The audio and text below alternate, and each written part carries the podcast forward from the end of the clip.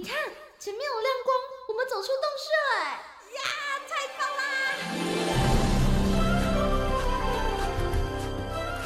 哇，这这是长毛象，还有剑齿虎哎，还有好多好多绝种的动物啊！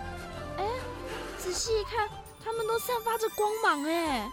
我听说啊，有些动物为了躲避人间的乱世。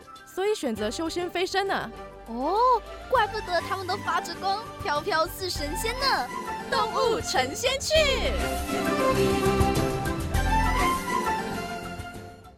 这次的动物成仙去要介绍的是台湾的蜻蜓哦，是在二零一三年正式被发现的稀有品种蜻蜓，叫做鲜红蜻蜓。不是鲜艳的红色的那个鲜红哦，是纤细的纤鲜红蜻蜓。这种鲜红蜻蜓除了是台湾的特有种，也可能是这种种类的蜻蜓成员中唯一一种只分布在单一海岛，而且分布范围是最狭隘的种类哦。目前呢，只有出现在南投县里面而已。这种红腹蜻蜓啊，在二零零七年被曾经服务于台中国立自然科学博物馆的吴威霆先生，在南投的日月潭附近的林试所莲华池研究中心附近的沼泽里面发现。经过林试所森林保护组叶文琪，还有台北市立动物园陈四龙博士、唐新杰等人共同的合作下。确认了这种红蜻蜓呢是台湾首次发现的新品种，因为啊雄蜻蜓的腹部比较纤细，而且是呈现鲜红色的，所以就取名叫做鲜红蜻蜓。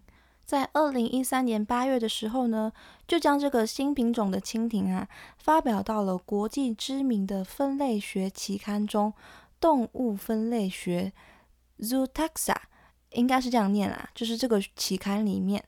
起初呢，大家都把这种鲜红蜻蜓跟另外一种艳红蜻蜓搞混了，因为它们两个长得真的非常非常的像，大概九十九趴一模一样。如果没有很老道的经验啊，跟很好的视力，真的是分不太出来，因为它们长得真的很像，都有着红色的腹部，然后腹部侧面呢都有一排黑色的点状斑点。两只都长成这样，而且它们的翅膀也都是透明的，没有什么其他的鉴别度。但是它们还是有一些很细微的差别，不然也不能说是新品种了嘛。那艳红蜻蜓的尾端呢，有一个往上勾起的小勾勾，鲜红蜻蜓的尾端就没有这个小勾勾，而且它们的翅质颜色也不太一样。在蜻蜓翅膀前端边缘的地方啊，有一个组织增厚的长条状构造，叫做翅质。那个质呢，就是身上长痣的那个痣。对蜻蜓而言呢，翅质呢有降低摆动的效果，可以让飞行呢更加的平稳，更加的稳定。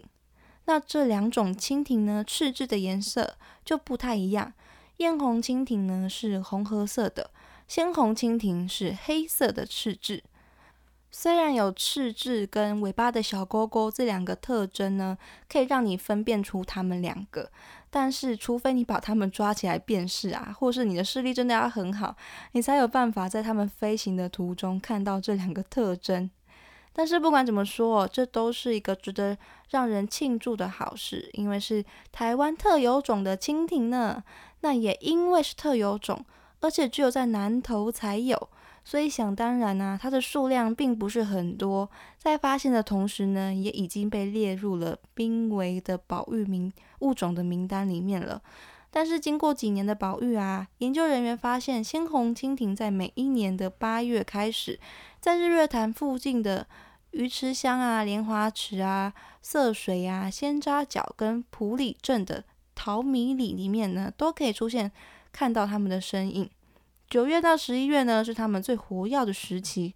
虽然数量不是很多，但是也还算是稳定的。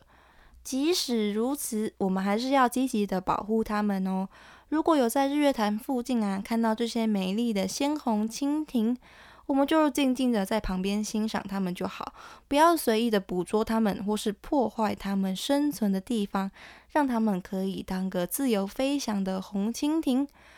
或许你也可以唱小虎队的《红蜻蜓》，给他们在飞行的时候伴奏一下，搞不好他们也会觉得好听哦。